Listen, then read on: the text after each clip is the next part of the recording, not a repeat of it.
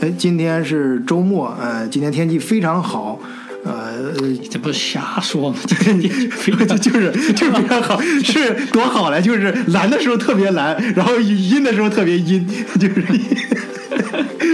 所以说，我们就叫老张来来我们家吃烧烤，然后一家人来烧烤。然后白天这个老陈本来拽他来录录节目，结果老陈天突然又变好了，老陈去就去踢踢踢球了，所以今天放老陈一把。所以今天我们叫到我们的呃老张啊，就是另外一个老张，跟上次老张不一样，是呃我们就以前我在节目里提到的张木匠，张木匠，张木匠给大家打个招呼。啊，你好，大家好。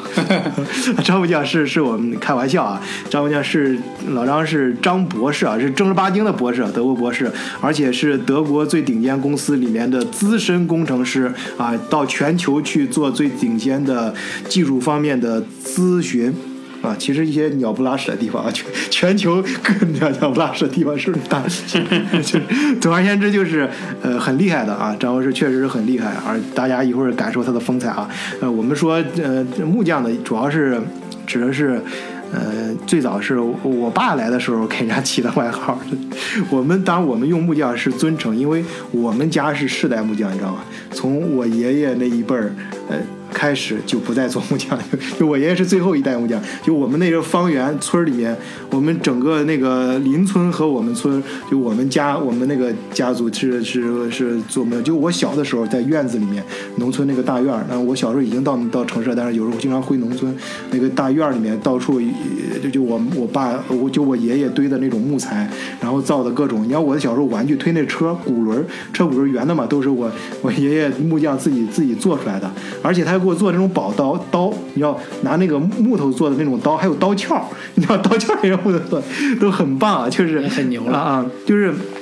很喜欢，所以说那个我们对我爸呃给他叫木匠是一种爱爱称，因为那时候什么原因呢？就我们刚搬进来的时候，那个老张搬就住的近呃是我们的邻居啊，住来的比较早。他呢就是来搬家的时候，他的他们家里面啊，就我我第一次看都很震惊，就是呃你像在德国家里面吊顶是自己装的，就是自己做出来的，是不是你自己做的？还是从从国内做好了然后运过来，然后说是你自己吊顶不可能是你你国内运过来，但是用的。灯肯定是，呃，那个 LED 的灯是国内。实际上就是说，你你没有自己去做，你觉得很复杂。当你自己去做呢？嗯。就是也不是像你说的那样，当然跟你你像你爷爷啊，在在在上面那种真正的木匠，那没办法比啊。那那那不那比，我们在这个环境啊，因为我们小时候，我出国之前的时候看看德国什么一些小时候看那电影很酷，啊，觉得你像变形金刚什么都有自己的车库，然后车库里面倒腾倒腾，一弄弄出来一个什么新的科技玩意儿。反正国外看感觉国外看很多电影，一些一些一些不可思议事情都是在车车库里面发生的。然后你你你你家就有一个有一个小房间工作室。那当时条件还允许，还还有那么一个房间留给我。啊，现在现在已经从那个从里面给搬出来了，不行。当然呢，就是说，你像你说的这种德国的这种这种这种现象，确实是存在的。那有可能也不是说像你在电影里面去看的那么那么。你你要看他们，就是说真正的那种德国人。嗯。比如自己也有也喜欢动手啊那种的话，他那个那个车库确实还是，就看起来怎么讲叫做赏心悦目，因为他那个一个是很整齐，他什么样的工具，特别是你看那个 YouTube 里面，他们那些有些人有自己做节目的啊，对，而且他确实能做出来东西。对他有他那种工具当然很多了，就是各种各样的工具不说了，从你的这个做木头的这种锯子啊，呃，转的呀，或者说刨的呀，磨的呀。那种那种工具，就是对我来讲，我就就很羡慕啊。呃，这现在现在也没有这个没有这个条件去去弄，也没这个地方，也没这个时间。嗯，但是呢，就是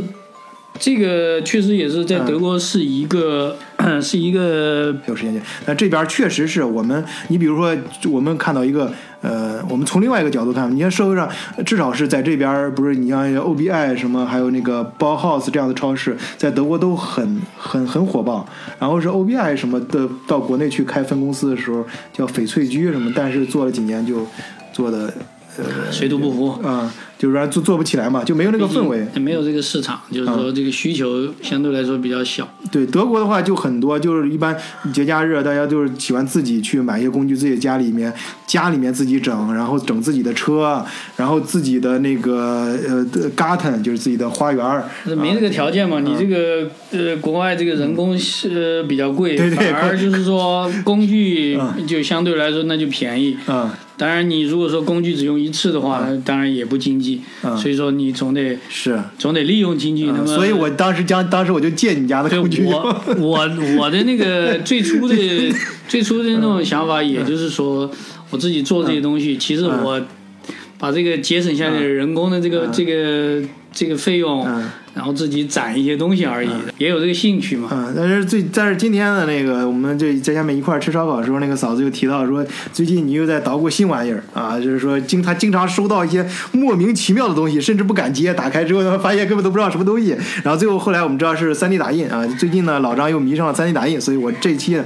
这今天做这期节目啊，把老张揪过来呢，主要是想谈这个三 D 打印的事儿。哎，你是怎么就是，就你看以前捣鼓家里面的呃这个做一些东西啊，这东西看上去还有一些实用价值。那你现在捣鼓三 D 打印三 D 打印我多少还是知道一些的啊。就这个你这两个东西你是怎么就从那个跳到这个了？你说是怎么过渡过来的吧？你先说一下这个。对吧？你你这个总要从最开始肯定要有一个需求啊。对，这需求最早在这。在我。就是真正动这个念头啊，去买这个 3D 打印机的时候，实际上最初的这个这个起因呢是，呃，还是从木工那边来的，就是我想自己 博士有这个兴趣，就是就是呢想自己有这么一套这个呃程控机器，就是说这个做木工的一个 CNC，嗯，程控就程序控制的啊，对，嗯，这个呢是怎么讲，就是看别人。在那个 YouTube 上面展示一些东西，或者他自己能够做一些东西呢？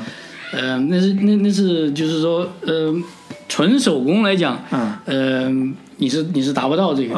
就是你需要，嗯就精度高一点的呢，还是需要有这种程序控制。嗯，呃，所以说当时我就我就想做这么一个这么一个机器，然后再就是说去自己去买呢，从经济上讲，作为这种业余爱好也没有必要，而且这个。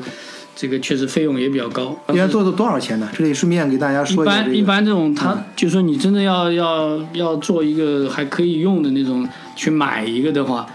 那个起码五六百块钱吧，五六五六百欧元的这种这种水平，一个一个 CNC 机器啊，CNC。然后你自己想去做一个这样 CNC。对，然后我自己就想，哎，是不是可以看一看有没有有没有有没有可能自己做一个？嗯。当时我也几年前，其实从搬家那个时候就就在看啊，在看那个时候呢。嗯，条件也还不是很成熟。然后现在呢，嗯，我现在看的确实就网上也有很多这种，很多这些这些这个爱业余爱好者吧，他自己也做这种自己的这种设计，做这个自己做这么一个 CNC。嗯，嗯，找来找去呢，就找到了一个。嗯，这个是是一个网站上面，嗯，已经算是做的比较比较成熟的一一款，然后也是。它号称是叫做呃 most printed CNC，为什么是 printed？因为它的那个呃连接的这种部件呢，全部都是 3D 打印打印出。当然你可以你可以去买这个，买的呢就是费用也也不低啊。然后呢，我当时想，为什么我我不可以自己买一个？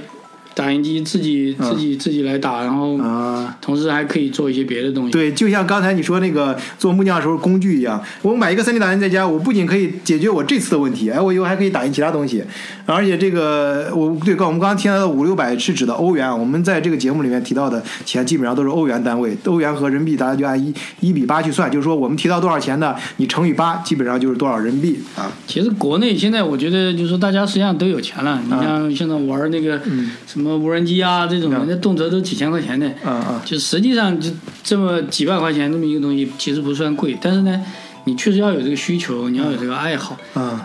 这个就从木匠开始的嘛，是实际上动手的这种这种这种兴趣和和这种爱好，呃。有历史原因，首先是有对你，你有有这么一个背景，对吧？做做任何这种东西，你去做这种东西，要最终你要你要实现一一一定的这种这种目的。那么我实际上我这个目的，呃，当时就是其实很简单，就是想做一个这么一个 CNC，嗯，然后所以说最后找到了这么一款，然后呃。最后做出这种决定，那么我自己来打这个它的这些部件。嗯，好，嗯，这就开始引入了，看你生活中多了一样新的工具，就是这个，这个 3D 打印就开始多了一个新的事儿。啊，然后，然后开始只是起初是为了完善自己的工具打印出来，然后这个三 D 站就开始捣鼓这玩意儿了，然后就是你老婆开始收到一些莫名其妙的小东西了，然后你这个三三 D 打印，然后玩的时候是，呃，你这个，那你行有这个三 D 打印机器之后，能不能给大家先介绍一下？我们还是先从最俗的开始说吧。一台三小三 D 打印机，你一般会花多少钱去买的？我那个呢，当时也是，呃，大概寻找了一下。嗯，是一款就是中国产的。啊，呃，相对来说其实比较实惠哈，嗯，呃，这个两百块钱以内吧，就是说一百一百八左右，嗯，呃，一百八左右的这么一个水平，就是它一千五百块人民币，哎，对，差不差不多就就就这个水平，那么再便宜的当然也有，嗯，这一款为什么最终我选它呢？确实也是在网上用的人非常多，哦，它的出货量非常大。嗯，也就是说，它这个机器啊，有很多人就做了这种测评啊，或者说是有很多种经验呐，哪些地方有可能什么坏啊，或者什么，你都可以找到类似的，能查到怎么修，或者是遇到什么问题，呃，的网上有很多攻略。就是确实它的这个量，呃，量比较大。那么，呃，就是这这一款呢，就是它不是不是属于那种真正真正就是说发烧级的哈，那那还差得很远，就是。但是你能不能大致介绍，你这种便宜的和贵的发烧级，它们之间打出来东西有什么不一样的？是不是有些东西这个能打，那个不能打，或者这种的？当然有，它这个能够能够打印的这种这种东西啊，嗯，不管你是一个一个图一个一个三 D 的这种模型也好，或者说任何这种玩具啊，或者说部件也好，它有一个大小，对吧？你这个便宜的呢，它这个小一点，它的尺寸一般是比较小一点，然后。这贵一点的呢，它这个自然而然，它它的那个尺寸要大一些。还有一个呢，就是它这个精度，那那个这个这个精度实际上是最后体现在这个你打印出来的这个东西的质量上面。嗯。那么这质量上讲，就是说它的这个表面的光洁度啊，你你你你你用手你可以可以感觉到。呃，精度精度越光的话，你这你这手摸上去的时候不一样。你你你感觉的就是说它实际上很光滑，但你用眼睛在那个光下面看的话，实际上你能够看见它一层一就是丝绸和树皮的区别，就是女人的手和男人的手的区别，感觉摸上去是。就是说它你你你在这个质量这个最后这个质量上面呢，你你能够能够有一定那种感觉，就是说当它当它这个打印就。从最基本来讲，它这个 3D 打印机，它这个打印机的质量本身嗯。不是很好的话，那么在你这个打印的东西出来，当然肯定是会有体现。嗯，呃，这个呢，只是说比较简单的说了，但是实际上里面涉及到的这种因素非常的多，就包括它这个 3D 打印机里面可以控制的这个参数，因为它是实际上跟这个 CNC 是类似的一个东西。那么它需要有三个轴之之间的这种控制，这个打印头这样子运动，嗯，然后这个里面的这种精度就跟你这个三个轴之间的运动的这个精度关系非常大。那精度要高的话呢，自然它的价格就也就上去了。用的用的这种呃电机也好，用的其他的这种这种零件也好，它的它的这个价格当然自然自然就会高一些。对对对，就其实就跟那个有点像那个。呃，跑车一样，其实你说跑车为什么比平常车贵几倍的价格？那它还是那个功能，但是它里面它里面就是对这个呃发动机啊，它它对各方面的要求就更高一些，那就自然价格很高。然后其实打印这一块儿，我打对 3D 打印，我最早接触是是两年前。呃，是多少？三年前了，应该是二零一六年。比我早多了，你知道吗？不敢说，我我是我那时候是碰巧，因为那时候我三星那时候做一个创投项目，是帮那个呃香港的一家基金，他们想嗯投一个三 D 打印，他是那个是。一个德国的大学教授，然后在德国跟德国国家实验室，当时国家三年前国德国已经非常支持 3D 打印了。他们当时是呃是做出来原型机是陶瓷打印的，因为在此之前的话，呃呃，就市面上最早流行的是呃塑料打印，然后是金属。然后是陶瓷，他们当时就展示了很多，就是他们给德呃欧洲航天局打印一些呃材就小部件，就是有一些陶瓷小小零部件是他们能够打印，它精精精度非常高，所以能打出来一些形状呃是普通车床车不出来的一些东西，它烧烧制烧也烧不出来的那种陶瓷东西。然后他那个当时就是我就看他那个就是就一层，我我去过他实验室里面啊，就是一层一层这样子刷刷上去了，一层一层一层。当然他你能看到的是这个是 x y 轴的，就这种呃不是不是 X，就是平面这这个这一个就竖着看这个轴，我们可以看一层一层的上去。但实际上它是三维的，是它刷到哪儿刷到不同是呃多深，然后这边多宽，呃就我们看到，比如说我们看到的这个跟我们视线平行的这个是是纵纵轴的，是一点一点增高，看到直这只是一个维度，但实际上它它的左右还有前后这这也是另外两个维度，这它就可能这就是你刚才说的那个三三轴的。它整个这个控制的精度越高，那它整个打印出来的这个立体的东西，首先是越密，然后表面也越光滑，因为它它就是前后这左右这个这个方这个其他方位也会控制的更精精准一些。那么，他当时也是，就像你刚才说的，就是那个他们原型机做出来的时候，我们当时就跟他估价嘛，说这个东西市场上卖多少钱，然后估计它的销量，然后看它的投入投多少钱，然后它的投资回回回报嘛，会想这个事儿。呃，他们他们也是，当时他就说他们能做出来的话，他们还没做出来，他们当时能做实验室能做出来，就是大约一个立方那么大。然后呃说价格能控制在呃将是控十万美金左右。他说如果当时说当时他们就在犹豫嘛，说之所以后面没投，就是说如果当时他们能够把那个或者他们能够给出一个明确的 plan，给出一个明确的计划呃时间表，能够在半年或者一年内做出来一个原型机，呃，能够大小能够控制在半个立方。就是呃半个立方米，然后呢，价格能控制在呃五五万美金到十万美金之间的话，当时就投了，说这肯定是他们有把握，在市场上是很是很受欢迎的。当然那很早了，那三三四年三年前了，现在市场就不一样了。现在，呃，所以说，所以我刚才在就是那个，我刚才就提到这个三 D 打印机，我能接触到就是之前这个材料是不一样的，就是是塑料的，还有金属的，还有那个嗯。陶瓷的，那么你现在你你们你玩的这个是应该是金材料的吧？呃，材料材料就是说，基本上一般自己这种在家里面玩的话，呃，都是塑料，嗯，呃，或者说以塑料为基础的，或者添加一些其他的东西，增改变它的这个材料的一些属性，嗯，呃，现在这种这种，因为它无非也就是把这个材料加热到一定的温度，嗯，让它。让它就变成这种流体一样的，然后一层一层的铺在上面。同时，同时它一层跟另一层是是靠它的这个这个粘，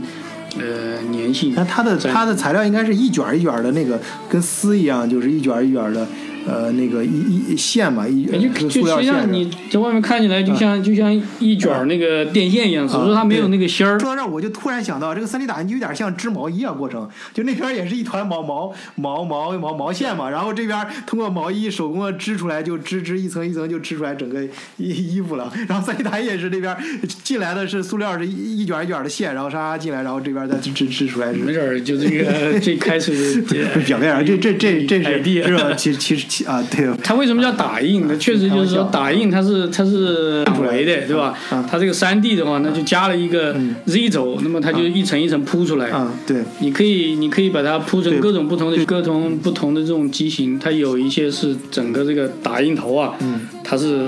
X Y 轴在在动的，有些呢就只有 X X 轴在动。对，它它的 Y 轴是通过它的这个打印的这个板。对，我我说到这儿的时候，稍微稍微差一句，跑跑题啊，就是当时当时我们我记得当时那个跟学音乐的朋友那个交流过，我就是听到有时候听到国外就是中国写的很多歌都是一个单调，就一个调，你知道吧？但国外有些音乐是立体感，能听出来一个空间感。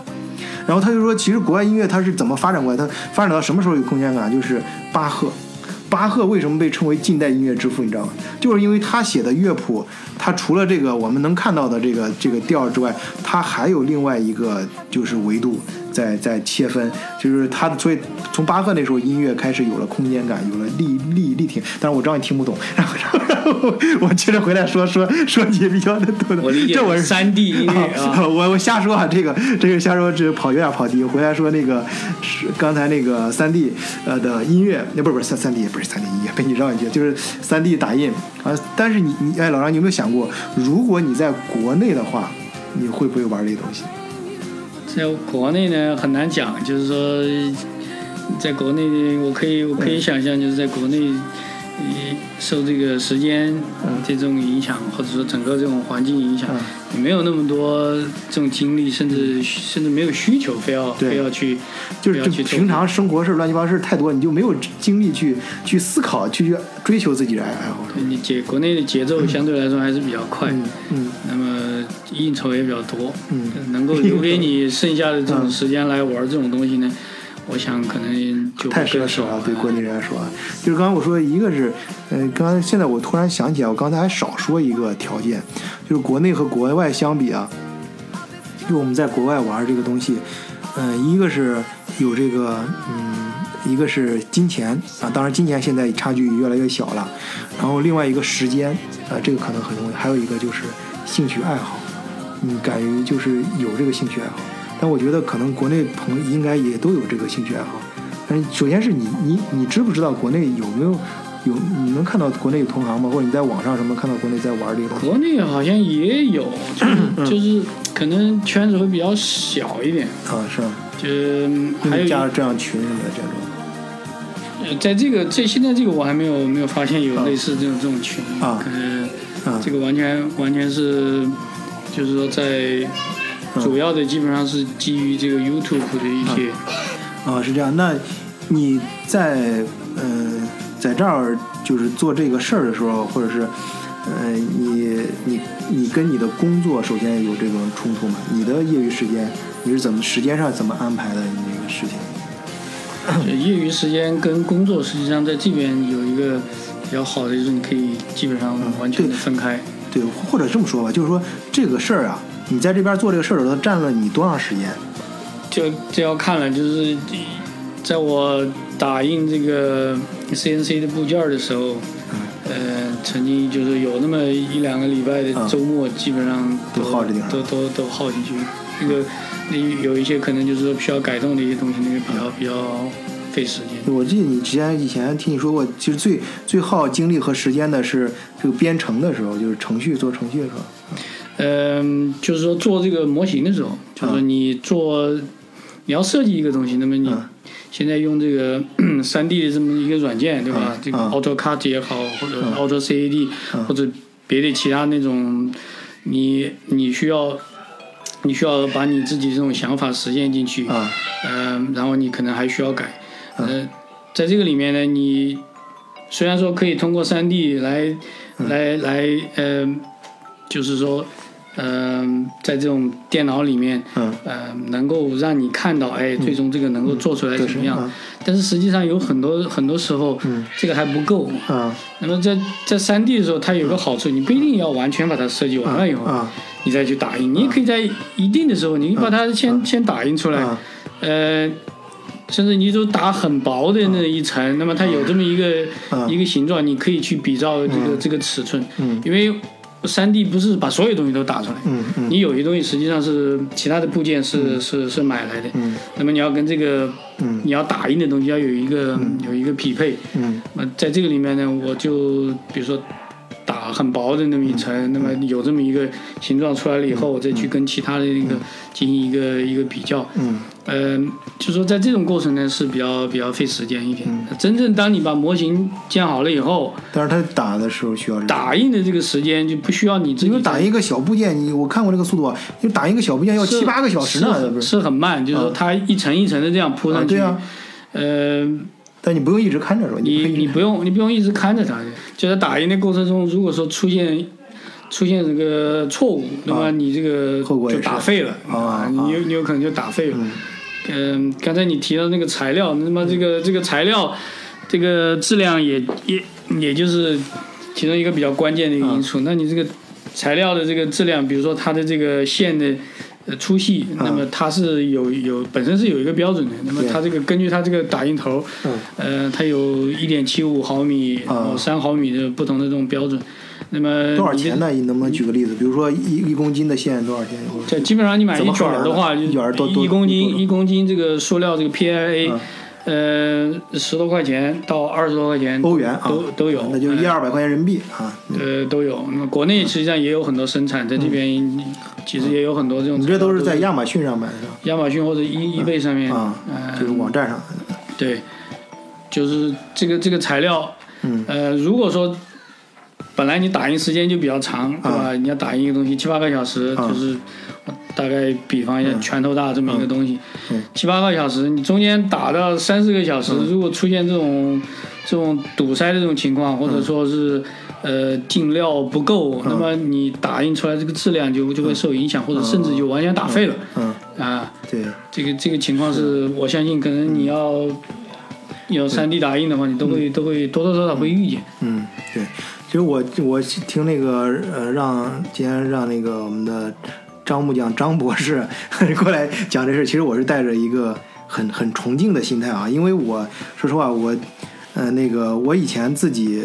呃就是老张是我见到的第一个，就是对这种呃比较高深的这种科技方面的东西产生呃就是自己来玩的这样一个人，因因为我以前也自己我以前。就是老师，你知道，因为我以前我就是这几年，呃，有有有一个我做过很涉及过很多行业，但有一个是我的老本行，就是做精电测控这一块儿，啊，就是示波器啊、信号发生源啊、频谱分析仪啊什么这类东西。这个东西呢，我每年的德国这这这方面展会我是必然参加的，遇到很多爱好者，爱好者因为他们要我们的产品呢，都是他有很多是自己回家玩儿啊，他也比如说像你说刚说那个做航模呀，做其他一些东西，啊，这个他能够，他就是他能够，呃，就真的是。你感觉就这个东西跟跟我们赚钱跟跟生活就可能没有什么实用价值，甚至是相反的，就纯粹是爱好。但是他就能够投入很多一些钱，因为你看，比方一个示波器最便宜的也得二三百欧元呢。呃，你他就回去修芯片呀，自己把呃玩具的芯片改造改造，或者自己个做一个小小航模什么的小东西。然后就就我从来没想过，就是中国人会会会会做这个东西。你如果不是不是说中国人不行啊，就是说你你如果见到的第一个就在德国的华人，就是自己去捣鼓这种呃做的。包括你刚才说，我记得你提到过以前说你 3D 打印最近想做的是想做自己想做一个。呃，小机器人是吧？是是。对我，我现在有有有一个这个一个项目啊，自己不不是什么挣钱的项目啊，就是让自己完完全是为了自己的兴趣。但是呢，也有一定的这种实用性。如果说能够能够做的话，能够做做好的话，就这么一个扫地的机器人啊。这个扫地机器人其实大家已经。很熟悉了啊，对什么沃科科沃科科什么沃是吗？就扫地机器人嘛，它有很有很多，像小米也有做的，其实蛮好的。嗯，就我做这个呢，无非也就是想，也就是想自己，嗯，自己通过这个设计，然后实现，最后来检验一下，它是不是能够达到我所期望的这么一个一个功能。嗯。因为在网上呢，我也看了，也也有呃，也有人就做，他已经有有做出来的，不一定就是跟三 D 没有直接这种关系。嗯，就是说你有这种三 D 的话，三 D 打印的话，它是一个你的工具。对，它是一个工具，它它能够把你能够帮助你实现很多东西，呃，比较方便。那么它最终的这个 这个这个原理，实际上就跟那个吸尘器类似，差不多的。嗯。那么我就是想把这个整个，因为它里面有。里面有这种三 D 设计，对吧？呃，然后有呃电机控制，有传感器，嗯，不能叫人工智能的，就是说它如果说碰到有障碍，它可以可以避障，啊，这个功能呃是应该应该是有，就是怎么这这么一个一个系统的话，实际上嗯，这叫麻雀虽小五脏俱全，嗯，呃，我是我我只是有兴趣呢，希望能够把这个这个项目能够做下来。你这你这等于说是。你原来是你这是叫做什么升级啊？你原你原来的小木匠工作室被你老婆拆迁之后，现在又又升级了，升级版。你原来是用一些各种什么锯啊、锤啊什么的东西，是给家里打造各种的呃这个模具，什么装装墙啊、弄个吊灯啊啥的。现在呢，呃是鸟枪换炮了，咱咱升级了，用用三 D 打印啊的的，就是三 D 打印机代替了原来的什么锯啊、刀啊、锤啊。呃，原来是造家里。的家具现在开始造，我给家里打扫卫生的扫地机器人，对啊，升升升级版了，听听起来还挺酷的。就是 就是就是这么一个一个兴趣而已啊。你这让我突然想起来什么事儿呢？就是你知道，嗯，就是嗯，这个说的稍微有点深的，我自己认为稍微有点深啊。我们就是还是我上期节目里也谈到过，我们读如果单独看一点的话，还看的不是那么清楚。但是我们如果放在历史中。啊，这拉长一点看的话，就可能会。得到一点不同的感悟，就大家有你你知道不知道？就二战的时候啊，就是德国，就是说美国参战之后，为什么一下子它不仅是能生产出来很多飞机，而且还生产出来很多飞行员？你知道飞机你可以通过工厂里面加班加点加产线，可以一下造出来很多，但是你的训飞行员是要经过训练呀。你在你你是怎么一下子冒出来这么多飞行员？因为当时说他们统计过有一个什么原因，就是当时美国会开车的司机非常多。当然，这开飞机和开车不一样啊，但是说明他有这个基础，就是他的那那那个时候我们中国人什么？中国就是说，你要在中国，我估计一下子培养不出来那么多飞行员。那我们也有那个飞虎队什么那，我看过前段时间看过什么那个电影的《无问东西》那电影嘛，就是他们培养飞行员，是美国过来，实际历史的原型是美国过来的飞飞飞行员嘛。那中国你本土一下培一下，中国人其实更多，但是你一下培养不出来那么多，因为你没有那个基础。也就是说，你你像这有这话想说明什么呢？啊，我们我们再拉回德国来说，就是德国那个在。在老威廉时代，就是俾斯麦那时候刚统一德国的时候，他们一第一个俾斯麦很成功啊。其中表现之一就是他们打打败了法国，因为之前的时候德国被法国拿破仑打的是一败涂地啊，就剩下布兰登堡门就柏林那一小片了。呃，整个呃伊北河呃呃就是能就是用那个用那个呃当时那个德德德皇的话来说，就是呃可怜可怜我们吧，给马拿破仑说能留给我们伊北河一小片地儿地儿就行了。然后结果结果他们就立。励精图治嘛，从小德国是从教育开改革开始，这这我在前面节目里面讲过，然后后来就是逐渐的经过几十年的励精图治，然后打败了法国，然后。攻占了巴黎，然后德国的新呃劳威廉他们加加冕是在呃法国的凡尔赛宫举举行的，静厅里面举行的。然后这个当时他们打胜了这场仗之后，老毛奇就说了一句话嘛，就说说我们德国人的胜利不是在战场上决定的，而是在小学生的课堂上决定的。那么这句话，我们按照这个逻辑去想，就是我们中国人啊，就是最近有很多，以前也经常讨论嘛，说中国很多一些科技成果，研究一些科技东西投入，实际上都是搞跟钱比较近的东西。包括我们的体育，就今天我在群里面也铺出了，说今天天气不错嘛，就是对面对面那个球场上好多人踢球，是德国这个体德国是正儿八经的。我在群里面提出这个观点啊，当然我个人观点不代表不一定对啊，但是我提出这个群里面还是有很多人赞成的，就是德国正儿八经是一个体育大国。我也拍了给群友群友在群里面拍了视频，就是像这样的绿油油的草坪在德国是非常常见的，有人在这样踢球，它是它整个它的它不仅是这种硬件，还有它的俱乐部体系，整个。造就了他的他全民体育，然后全民都喜欢运动啊，包括骑自行车其他方面的运动，然后整个国家出来这种运动，包括我们前面大家听一些奥运会解说的时候也听到嘛，我记得前段时间是什么射箭什么选手都是社区里面的一些运动员，不是说国家常年培养出来的，但是中但是中国就很缺少这样的东西。那么中国的这个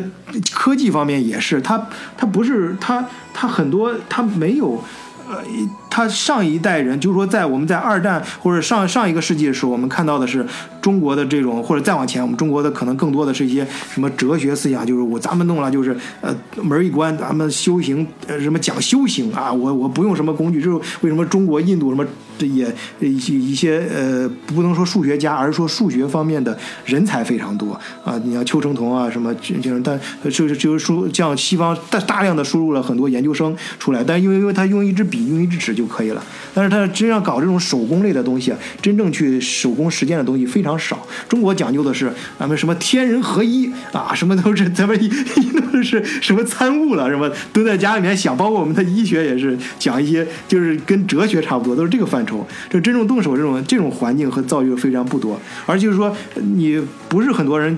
就是司机很少。但是去头脑里面去去参悟这个事儿的人很多，然后你但是真正科技的发展真，呃，但是我不能说高低，就是说这个方向朝着真正现现代科技的发展是需要有这个环境的。而也就是说，中那么以前上一个世纪，我们现在就是中国跟国外的科技差别已经看到了啊。中国可能就是说互联网非常快、非常发达，这方面科技很好。还有就是说这个这个那个什么金融，呃，不能说金融了，金融是 P P to P，然后要么就是房地产，都是房地产，呃，还有那个互联网搞这些东西为什么？因为这这挣钱快嘛，而且也不需要什么太多动动手，就是就是很很少的生产工具，然后去那个，然后好结果就导致这个。环境下，就是很不扎实，很多科技。成果很不扎实，而而德国和美国，你像欧美这种，就是他们的科技就非常的扎实，发展到今天。比如说，现在我们往前的这种这一轮，就是我们说前面有呃，现在我们也经常讲德国工业四点零嘛，前面三次产业革命，大家都可以看到了这个结果产生的结果和中外之间的差别。那么下一轮的，现在正在发生的全世界发生的这一轮新的科技革命，你像这种呃 AI 啊，呃什么这个机器人呐，呃 machine learning 啊，什么这种这方面嘛，你。你你这样这些东西，包括 3D 打印，那这些东西，它未来就是在新的一轮产业革命里面，我觉得中国跟国外的差别啊，可能也不是说你你一个实实验室里面决定出来的，而是在平常老百姓的花园里，就我们刚才说的这些像 Bauhaus、像 Garten 各种工具，你的车，还有那个普通老百姓的车库里。还有像像像呃老张这样的人，在在他的小小工作室里面，小小木匠室里面，在这些地方决定了。也就是说，如果而且我从来不认为说中国人，有的人说中国人太急功近利，也不是。你像我跟老张都是中国人，然后呃我们老张也是从中国过来的。如果在他。首先，他们他们我们中国人也有这方面的爱好。我们中国人不是说没有不想去搞一些就是离钱稍微远一点的，真正追求自己的兴趣、追求科技复杂的东西，而是说可能我们现在中国这种这种呃文化的环境，可能让我们没有时间，或者总之缺少一些因素去去去去追求这。但是现在可能越来越多了。但现可能随着这个趋势，以后中国可能这方面。就是当中国真正普通的老百姓啊，真正的工程师在自己家里有自己的小实验室，然后不是为了钱，真正为了兴趣去做一个事儿，然后真正的有这样子真正自由选择、自由的去发展的有这样的一些氛围的时候，中国的科技可能才会，我觉得那时候才会真正的强大。你觉得？说的很好，是 说，确实是这个基础，它就是为什么叫基础？你看，没有基础，你就没有上层建筑啊。你这个基础打的牢实和和那个不牢，最后在在上面的那个就是最后的结果上面就会体现出来啊，会会反映的出来。但是我也是觉得，我也是比较同意，就是现在，呃，也也也也觉得，就是说国内还是有很多的很多的一些新的这种这种变化。嗯。那么就国情不太一样。那如果中国真的是把所有方面都做得很好了，其他国家也就不用活了。对对，中国人又勤奋就力。但是你看，就是就就外国人现在玩这些东西啊，就是现在新玩的这这新一代的这些，就刚才说新一代的这种呃，跟那个机器人啊，跟什么有关的这些小玩具什么家里，它其实原材料，无论是原材料还甚至一些机器都是中国产的，但中国却不再玩，就这这几年确实这种体现非常的明显。就当你要。再去选选个什么东西，买个什么东西吧。嗯，你真离不开中国制造。嗯，是的。就说这个中国制造的这个这个意义，现在也逐渐的，我觉得也是在在变得更好。嗯，不仅仅是这种量，还有一个在质量上面也也会有，它会有一个认同度。嗯，对吧？当然了，呃，你从从这个质量的角度来讲，你要从呃一般的这种质量要做到很高这种质量，那是确确实需要花时间。嗯。嗯，也要花很多的这种这种精力和这种财力的这种投入。嗯，就德国有它的这种工业的这种基础，这不是一天两天就能够就能够建成的。是的，需要时间。教育教育这个环境这种所有的因素来影响。嗯。嗯，现在中国不也提这种是总理提出来的吧？这个工匠精神，嗯其实也就是想要，对，也就是说要做一件事情，你要钻到一定的这种极致。嗯嗯。这中国不是没有，以前是有的。是的，对这工，其实我我这点我倒觉得，其实中国不是说没有工业精神，有我真的见过很多人，他是想把什么东西做好。就包括中国，其实有些零部件，我们原来说那个圆珠笔什么芯儿啊，还有什么好多一些小零件，中国是可以造出来。中国你什么，它它无法实现工业化，就它造出来一个东西可以，但是你让它造出来一百个、一千个，就是像工业那样批量生产出来，它它稳定性达不到。它一个可以造出来，就中国造非标件的时候，比如说造火箭。很典型嘛。如果说你要是说咱就是奔着上天去了，就是大家不管花多少钱，我们就砸这事儿了，咱能能能干干出来，集中力量办大事儿。对，但但是你要说给我生产一批，不行。对你要是是这个需要一个整个社会体系啊，这个这个东西的，那这个东西怎么说？可能我们在很多东西。就是它是一个系统，它不是一个单独一个东西，它需要整个社会一个系统出来。扯得比较远了，可能。行行，今天我们就不扯，今天我们就暂时先聊到这儿吧。反正呃，老张这边也是有很